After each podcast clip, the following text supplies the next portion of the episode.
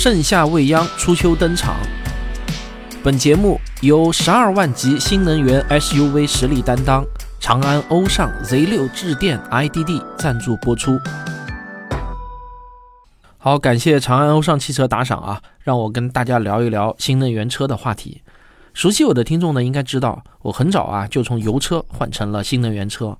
那经常就会有人来问我啊，该不该换新能源车？我自己用的时间不多的时候呢，我觉得我还没有发言权。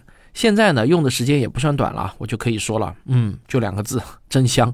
讲起来你可能不信啊，最初让我决定换新能源车的一个最直接的原因，是有一次呢，我带着孩子们开车去野外露营，当时呢，我开的还是油车，我突然就看到啊，有人在烧烤，而且他们用的烤炉呢，不是烧炭的，是电烤炉，拖着一根电线连着自己停在不远处的车。更绝的是啊。他们车的后备箱里还有一个小冰箱，拿出来的烤串呢都是冷藏的，一看呢就是很新鲜的那种。说实话啊，当别人跟我说新能源车的各种智能驾驶功能的时候，并没有特别的打动我。但是当我在春光明媚的户外闻着烧烤的烟火气，我就瞬间决定要换车了。我也想带着老婆孩子啊，在春秋天的时候开到一个山清水秀的郊外，随便呢找一个地方把车一停，然后架起电烤炉，一边听着滋啦滋啦的油脂爆炸声，一边看着孩子们在前面的小河中玩水。我朝他们喊啊：“大宝、小宝，老爸烤好了，快来吃吧！”这幅景象想想都是美滋滋的。听到这里呢，有些人可能会想啊，野外烧烤干嘛一定要用电呢？用炭炉不行吗？哎，这个在野外啊，用炭炉和电炉的体验差不多呢，就跟小时候我们用煤球炉生火做饭和现在用天然气炉做饭的差别差不多。用户体验呢，真的不是一个数量级的，更不要说啊，如果有电，我们还可以用空气炸锅这样的神器来做吃的。那假如听到这里你有点心动，也想换新能源车了，那么在选车之前呢，有些新能源车的基础入门术语是必须要弄明白的。否则呢，你跑到 4S 店里啊，听着销售人员嘴里蹦出的各种术语和概念，很可能呢，只能尴尬而不失礼貌的假装听懂，其实啊，依然是一头雾水，并不知道刚才那些像炸弹一样扔出来的各种数字到底是啥意思，到底意味着什么。这一点啊，我特别能和新能源车的小白共情，因为当初我第一次走进新能源车的 4S 店的时候啊，听着销售人员的介绍，那就是这种感受。所以呢，我今天这期节目呢是做给所有新能源车小白听的，你一定能听懂。说到新能源车，首先必须要弄清楚的两个概念呢是纯电和混动。新能源车有两大类，一类呢是既可以烧油也可以用电的油电混动型，另一类呢是只能用电不能烧油的纯电型。你在选车之前啊，首先一定要想清楚自己到底要纯电还是要混动的。我在第一次听到这个概念的时候呢，很自然的就认为那肯定是混动的好嘛，有充电桩的地方就充电，没有充电桩的地方就加油，既可以当油车用，又可以当电车用，这多好啊！我估计呢，很多新能源的小白啊，都是跟我一样的想法，对吧？其实啊，哪有这么简单？如果优劣真的是一目了然的话，那也就没有人去买纯电的车了，不是吗？这说明啊，背后一定还有其他的道理。买新能源车呢，普通人最关注的一个指标就是续航。所谓续航嘛，就是一辆车在满电满油的状态下，中途不充电不加油能跑多少公里的意思。因为混动车既可以用电也可以烧油，所以啊，续航又可以分为纯电续航、纯油续航和综合续航这三个概念。我想啊，不用我多解释了，你听名字就应该能自己明白什么意思了。同等尺寸的车呢，混动车的电池容量会比纯电车要小得多。这个道理啊，很简单。因为混动车要有油箱嘛，而纯电车是把原来放油箱的空间都用来装电池了，那电池体积自然就可以大很多。所以啊，看混动的续航一般要关注两个指标，就是纯电续航和综合续航。人们换新能源车的一个很大的原因呢，是电价比油价要便宜得多。举我自己的亲身例子啊，以前我开油车的时候，不出远门的话，平均两周加一次油，一个月呢大约是六百块钱左右的汽油费。而现在啊，我每个月只需要花费不到一百元的电费就足够了。混动车的最大好处呢，就是平时上下班开车用电，出远门呢用油，不会产生电量焦虑。假如你每天上下班的通勤里程刚好啊在混动车的纯电续航的范围内，回到家就可以充电的话，那你就很适合用混动车。但如果你上下班的里程要超出纯电续航很多，那你就很可能是得不偿失了。决定一辆混动车能纯电续航多少的呢？就是它搭载的电池包的容量。这个指标呢是用千瓦时来表示的。一千瓦时就是表示可以用一千瓦的功率持续放电一小时。实际上呢，千瓦时这个单位还有一个最通俗的说法，就是度哈。平时我们说家里一个月用了多少度电，就是用了多少千瓦时的意思。假如一辆车的电池容量是二十千瓦时，就说明啊，把它充满要二十度电。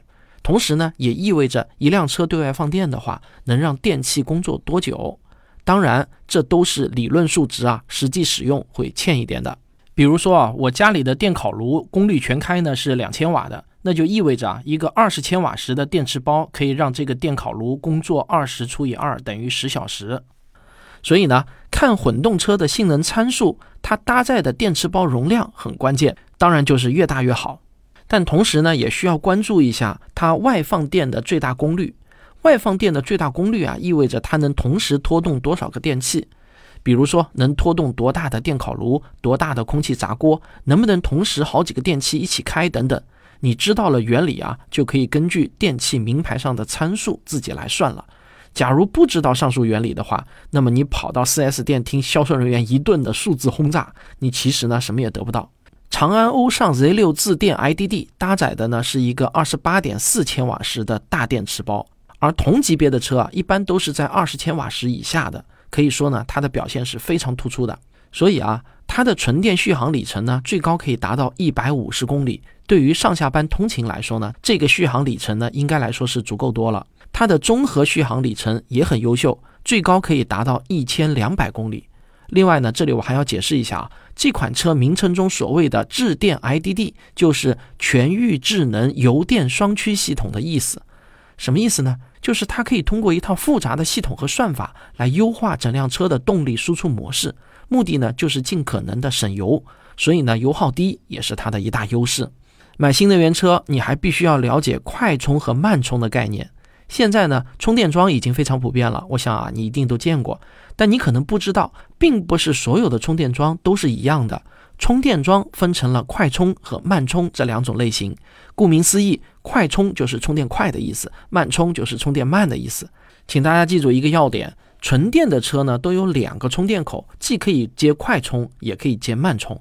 而大多数混动车啊，它只有慢充口，没有快充口。我们公司的摄影师啊，开的就是某国产品牌的混动 SUV。他一说起他的车呢，千好万好，就一条不好，没有快充口，这让他非常的抓狂。现在呢，已经开始叨叨着要换车了。快充和慢充的快慢速度能相差多少呢？同等时间能给车载动力电池充进去多少电，取决于充电功率。充电功率越大，那么充电的速度就越快。具体的数据呢是这样的。一般的慢充充电桩充电功率最常见的呢是七千瓦，也有小一点的三点五千瓦。而快充的充电桩啊，常见的从六十千瓦到一百二十千瓦不等，当然还有更高的啊，但呢一般都不是给家用轿车充电的，不在我们的讨论范围内。注意啊，刚才说的这些数字呢，指的都是充电桩的最大充电功率，但并不是说充电桩有多大的功率就能给你的新能源车以多大的功率来充电。实际的充电功率受各种因素的影响啊，比如电池的温度、电池中的电量、充电桩的负荷以及动力电池本身的限制等等。但平均来说呢，快充比慢充速度可以快十倍左右。这个速度相差啊，其实是很夸张的。你想一想啊，快充充三十分钟的电量，慢充要充五个小时，在高速公路的服务区休息半小时充个电啊，觉得这个时间刚刚好。但是如果让你等上五个小时才能充满一个电的话，那就不可能等得住了。当然，好消息是啊，现在很多的混动车也带上快充口了。不过，混动车的动力电池本身呢，也会限制最大充电功率，一般呢还都是要比纯电车的充电功率低一些的。总之啊，你在选择纯电和混动之前，一定要了解慢充和快充的概念，一定要知道一辆新能源车有一个还是两个充电接口，这个非常重要。如果有快充口，还要关注支持的最大充电功率是多少。这些呢，都直接影响你买回来后的使用体验。这个充电功率嘛，当然也是越大越好了。长安欧尚 Z6 智电 IDD 这款混动车呢，就有快充口，它最高支持四十三千瓦的直流快充，从百分之三十的电量充到百分之八十，只需要半小时，一顿饭的功夫就够了。我觉得啊，这是最实用的设计了。我们公司的摄影师啊，就是因为他的车没有快充口这一个缺点，郁闷的不行，正准备要换车。另外呢，你还必须要知道一个知识点：快充和慢充啊，是我们日常的口语说法，但是在充电桩的名牌上，你基本上呢看不到快慢这样的字样的。在正式的书面语中，充电桩只有两种：直流充电桩和交流充电桩。而新能源车的充电接口的名牌上也都是标着直流充电口或者交流充电口。也不会标慢充和快充这样的字样的，所以呢，你必须要知道，直流充电就是快充，交流充电就是慢充。我们每个人家里的插座上的电呢，都是交流电，所以呢，我们从家里的插座上给新能源车充电的话呢，一定是插在交流充电口上的，也就是它的慢充口上的。有些人可能心里会问啊，那要是插错了会怎么样啊？答案是不会插错，因为你根本插不进去，这两个口的尺寸是不同的。我还记得啊，我第一次开上新能源车的那个春天，拿到车的那一周，我就开始制备电烤炉、帐篷、小板凳、便携桌等等各种野外烧烤装备。周五的晚上啊，我带着两个孩子去烧烤食材店里挑选了大家爱吃的烤串。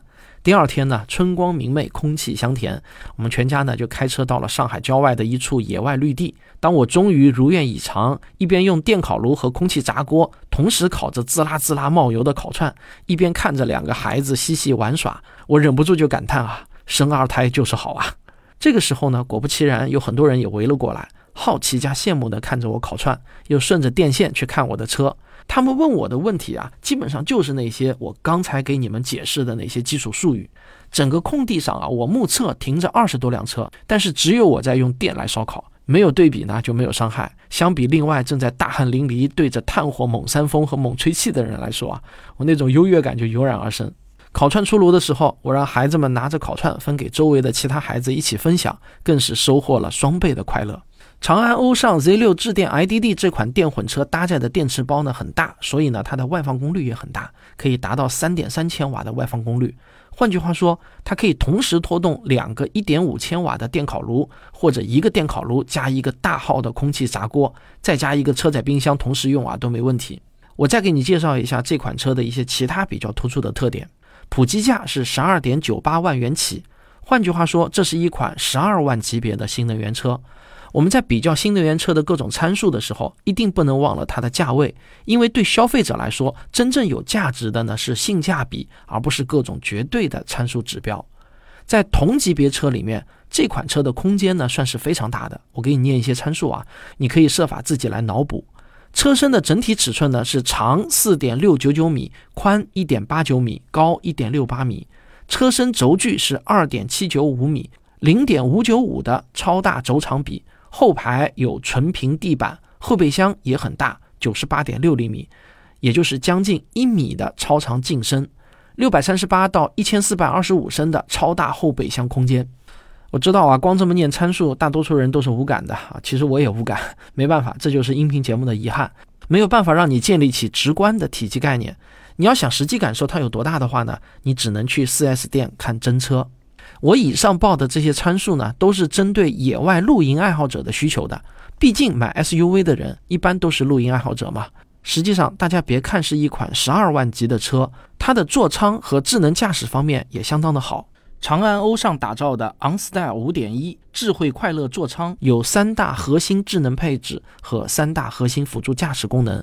这三大智能配置是啊，第一，行业领先的语音交互，车外语音加车内语音功能。第二呢，红外光感内外双摄人脸识别系统。第三，旗舰式分布三屏加空间传送三指双飞屏。三大核心辅助驾驶功能是啊，第一，iacc 集成自适应巡航系统；第二，领航员级十二大主动驾驶辅助系统；第三，Ego Pilot 七点零全语音代客泊车系统。好了，那关于这款车的介绍啊，差不多就到这里了。如果你感兴趣的话，想了解更多，可以去长安欧尚汽车的官网详细了解。关于车，我个人的观点是啊，没有什么绝对的好坏，关键是根据自己的经济实力，弄清楚自己的真实需求，适合自己的才是最好的车。最后再次感谢一下十二万级新能源 SUV 实力担当长安欧尚 Z6 智电 IDD 的大力支持。搭载超大电池包，助你畅享露营放电季。我们下期再聊。